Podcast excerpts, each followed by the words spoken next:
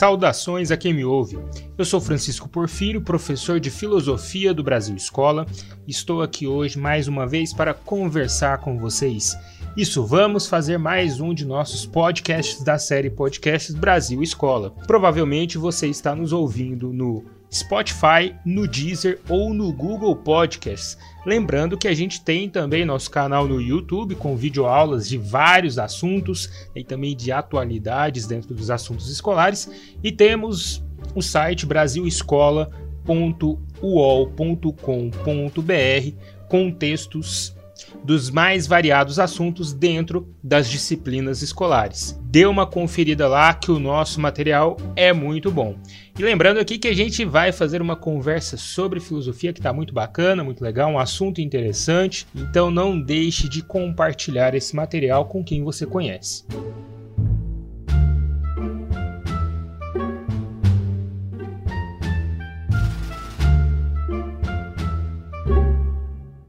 Hoje eu vou falar com vocês sobre cinco dicas para entender o pensamento de Sócrates. Sócrates, que foi o grande filósofo grego antigo, talvez um dos maiores da história da filosofia clássica, por ter representado uma ruptura que deixou marcada a diferença entre a filosofia pré-socrática e a filosofia antiga do período socrático ou antropológico. Seria Sócrates que, por tal importância, teria mudado os rumos da filosofia grega antiga, voltando o assunto e a questão filosófica para aquilo que é feito exclusivamente pelo ser humano e não mais por uma preocupação mera e simples com a origem da natureza, como queriam os filósofos pré-socráticos. Agora vamos para as nossas cinco dicas para entender o pensamento de Sócrates. Eu enumerei aqui Número 1 um será o autoconhecimento. A número 2, o diálogo e uma filosofia oral. A número 3, a busca pela verdade. Dica número 4, a necessidade de se questionar e de perguntar. E a dica número 5, a ironia e a maiêutica no pensamento de Sócrates. Começando pela dica número 1, a questão do autoconhecimento. Sócrates foi um pensador que, em sua juventude, antes de ser reconhecido dentro das ruas de Atenas, visitou o templo dedicado ao deus Apolo, em Atenas, onde se localizava o oráculo de Delfos. Logo no pórtico do templo haviam as inscrições que marcaram Sócrates para toda a sua vida, que diziam: Conheça-te a ti mesmo e conhecerá o mundo e os deuses. Esta frase marcou o pensador que ficou chocado, impactado com a força e a necessidade do autoconhecimento. Para Sócrates, antes de qualquer coisa é necessário conhecer a si mesmo. Ele levou aquilo para sua vida de um tal modo que sempre defendeu que o primeiro e maior conhecimento não parte de fora do indivíduo para dentro dele, mas do indivíduo para consigo mesmo. Assim, a questão do autoconhecimento e a necessidade do indivíduo olhar para si mesmo se tornou uma marca distintiva da filosofia de Sócrates. Isso marca o pensamento socrático, que não é aquele tipo de pensamento filosófico que está simplesmente preocupado com grandes sistemas e com uma eloquência descritiva enorme, com uma sistematização do pensamento, mas parte de um movimento de olhar para si mesmo, um movimento de interiorização do pensamento, um movimento do indivíduo consigo mesmo. Isso reflete inclusive no que Sócrates falou como a companhia, tornar-se aquela companhia que você quer para si mesmo, porque o ser humano é obrigado a conviver consigo e com sua consciência para o resto da sua vida. Então, se dessa maneira, se ele é um vilão, ele estará na companhia de um vilão. O autoconhecimento também reflete naquilo que Sócrates denomina como o movimento essencial da filosofia de busca pela verdade, porque não basta o indivíduo buscar a verdade fora dele, no mundo, tentar entender a essência das coisas sem antes entender a sua própria essência, entender ele mesmo como um ser, como um indivíduo, como uma essência que precisa ser desmistificada.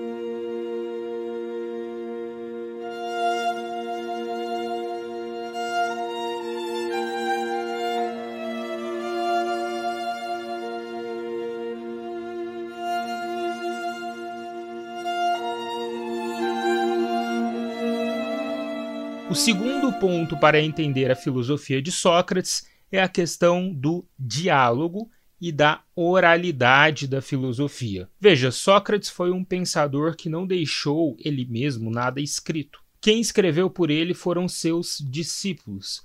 Platão teria escrito aí por volta de 30 diálogos socráticos, diálogos em que Sócrates aparece como personagem principal, porque Sócrates seria aquele interlocutor dos diálogos platônicos que levaria uma mensagem aos atenienses. A gente já sabe hoje que muito da filosofia socrática descrita por Platão, na verdade, tem um fundo ali que é alterado, que é colocado por Platão, ou seja, Platão utiliza Sócrates como um personagem de fala para a sua própria filosofia. No entanto, outros discípulos platônicos, como Xenofonte, também deixaram escritos sobre Sócrates. É sabido que a maneira de fazer filosofia de Sócrates era justamente uma maneira oral, baseada no diálogo, na conversa, na necessidade de Sócrates enquanto aquele aquela espécie de perturbador, ele mesmo se denominou como um moscardo,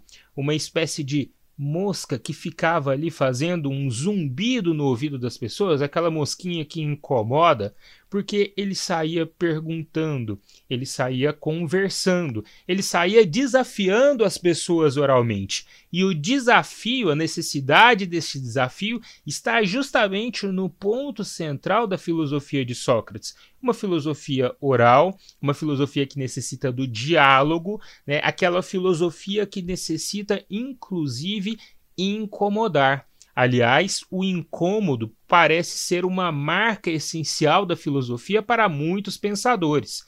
Se a gente for pegar, por exemplo, a filosofia até mesmo de Nietzsche, que foi um grande crítico da filosofia socrático-platônica, ele parece estar querendo causar um certo incômodo, um abalo nas estruturas do pensamento para se fundar uma filosofia autêntica. Lá na Grécia Antiga, Sócrates parece caminhar para o mesmo rumo.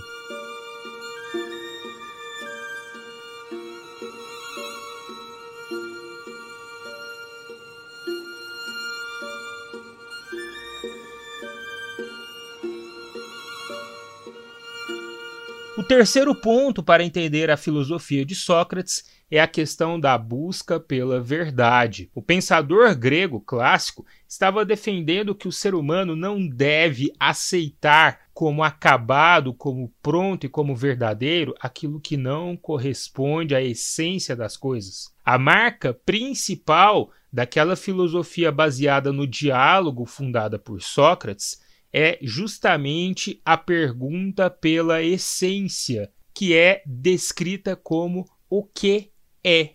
A pergunta o que é, comum na filosofia de Sócrates e muito comum também no vocabulário de crianças de 4 a 5 anos que estão descobrindo o mundo, é essencial para denominar a verdadeira essência das coisas. Platão, como um filósofo que distinguia o mundo entre duas partes, duas realidades, uma sensível e uma inteligível, dizia que a verdade mesmo estaria naquela realidade inteligível onde habitam os conceitos e as essências das coisas. Sócrates era defensor de um diálogo que fosse capaz de estabelecer e entender essa essência, buscando sempre a compreensão de como as coisas são, o que elas são e o que as representa. Então, a busca pela verdade é uma marca essencial da filosofia de Sócrates, que fazia com que ele defendesse também que as pessoas nunca aceitassem um conhecimento pronto, tradicional, dado só porque ele assim foi passado. Então, as pessoas deviam sempre manter uma postura cética e buscar por conta própria saber o que as coisas são. E isso nos leva diretamente para o quarto ponto para entender a filosofia de Sócrates, que é a necessidade do questionamento, a necessidade de se questionar, de se perguntar e com isso também de duvidar. a dúvida é essencial para essa filosofia socrática, porque é ela que coloca o indivíduo no caminho certo para descobrir a verdade, descobrir o que as coisas realmente são, entender o mundo e, inclusive, compreender a si mesmo. Veja que é esse questionamento que impulsiona o indivíduo, que coloca o indivíduo né, a não aceitar um conhecimento dado como verdadeiro e o faz buscar um novo conhecimento. Sócrates foi tido pelo oráculo de Delfos, aquele que eu falei lá no comecinho que ele tinha visitado enquanto jovem, como o mais sábio dos homens em Atenas. E isso fez com que Sócrates saísse conversando com os cidadãos atenienses, a princípio tentando achar alguém que fosse mais sábio que ele. Esse posicionamento de Sócrates é um posicionamento de questionamento, de dúvida. Mas, na verdade, é justamente essa posição socrática que o fez ser se considerar, ser considerado pelo, pelo oráculo de Atenas como o mais sábio dos homens atenienses, porque podemos tirar uma interpretação da filosofia socrática como aquela que afirma o só sei que nada sei, aquela que afirma o nada saber. Inclusive, algumas especulações diriam que dentro do do julgamento de Sócrates, nas palavras de Platão, ele deveria, ele teria afirmado nada saber frente às coisas do mundo. Mas olha, é justamente essa postura de não saber e de reconhecer que não sabe que leva Sócrates a então duvidar, questionar, se levantar contra, mover-se e procurar saber. Aquela pessoa que julga saber tudo, ela geralmente não questiona, não duvida, ela não questiona inclusive a sua própria sabedoria, ela já tem a sua própria sabedoria como formada e certa. Essa pessoa não vai tentar descobrir o que há além. Essa pessoa já se conforma com o que ela sabe. Ao contrário de Sócrates, que era aquele que jamais se conformava, aquele que estava sempre buscando conhecer mais, conhecer a verdade por trás das coisas e com isso duvidava e questionava.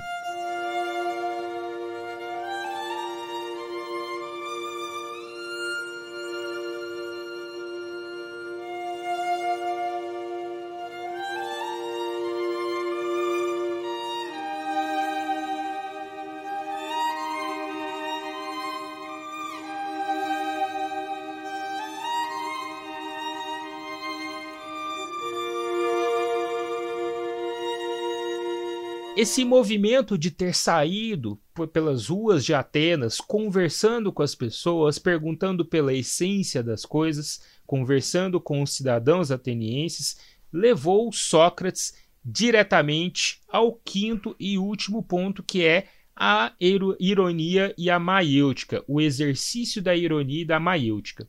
Acontece que essa atividade de questionar, necessidade de questionar, teria levado Sócrates a ser acusado pelo tribunal de Atenas como uma espécie de criminoso, de um traidor que estaria traindo os deuses e corrompendo a juventude de Atenas, instigando os jovens a questionarem as autoridades. Sócrates, com sua ironia e sua maiêutica, e ensinando esse exercício da ironia e da maiêutica aos jovens, estava sim questionando autoridades, mas estava questionando autoridades na busca de mostrar que aquelas autoridades que julgavam conhecer tudo, na verdade, não conheciam. Sócrates fazia um exercício baseado na ironia, né, naquele exercício de, através de um humor irônico, desconstruir a fala do interlocutor até mostrar que ele não sabe, e a partir de então começar o exercício da maiêutica. A maiêutica, no vocabulário grego, significava o parto, parir. Sócrates se considerava um parteiro. Assim como sua mãe, que era parteira de bebês, ele se dizia um parteiro de ideias. E é por isso também que ele dizia nada saber, porque na verdade ele não tirava o conhecimento dele da sua própria cabeça, e sim da cabeça das pessoas. Ele paria as ideias da, da cabeça das pessoas através do exercício da maiêutica, que depois daquela desconstrução irônica, perguntava pela essência das coisas até chegar a uma resposta eloquente e plausível, ou seja, uma resposta satisfatória sobre o que é algo.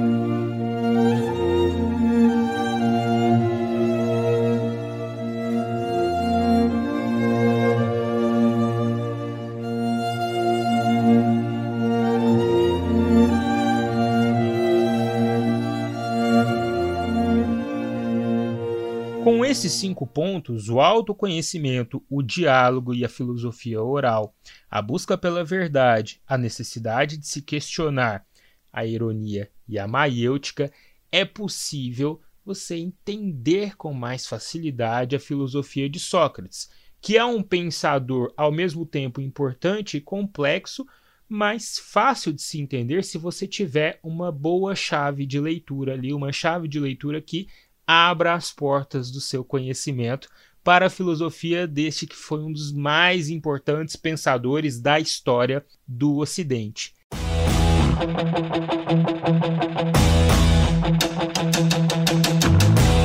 Eu espero ter ajudado, espero que vocês tenham gostado aqui do nosso bate-papo. Não se esqueçam de acessar o nosso canal no YouTube, Brasil Escola. Não se esqueçam também do site brasilescola.uol.com.br e segue a gente lá nas redes sociais Brasil Escola no Facebook, no Twitter e no Instagram. Foi ótimo estar aqui com vocês e nos vemos em uma próxima oportunidade. Até mais!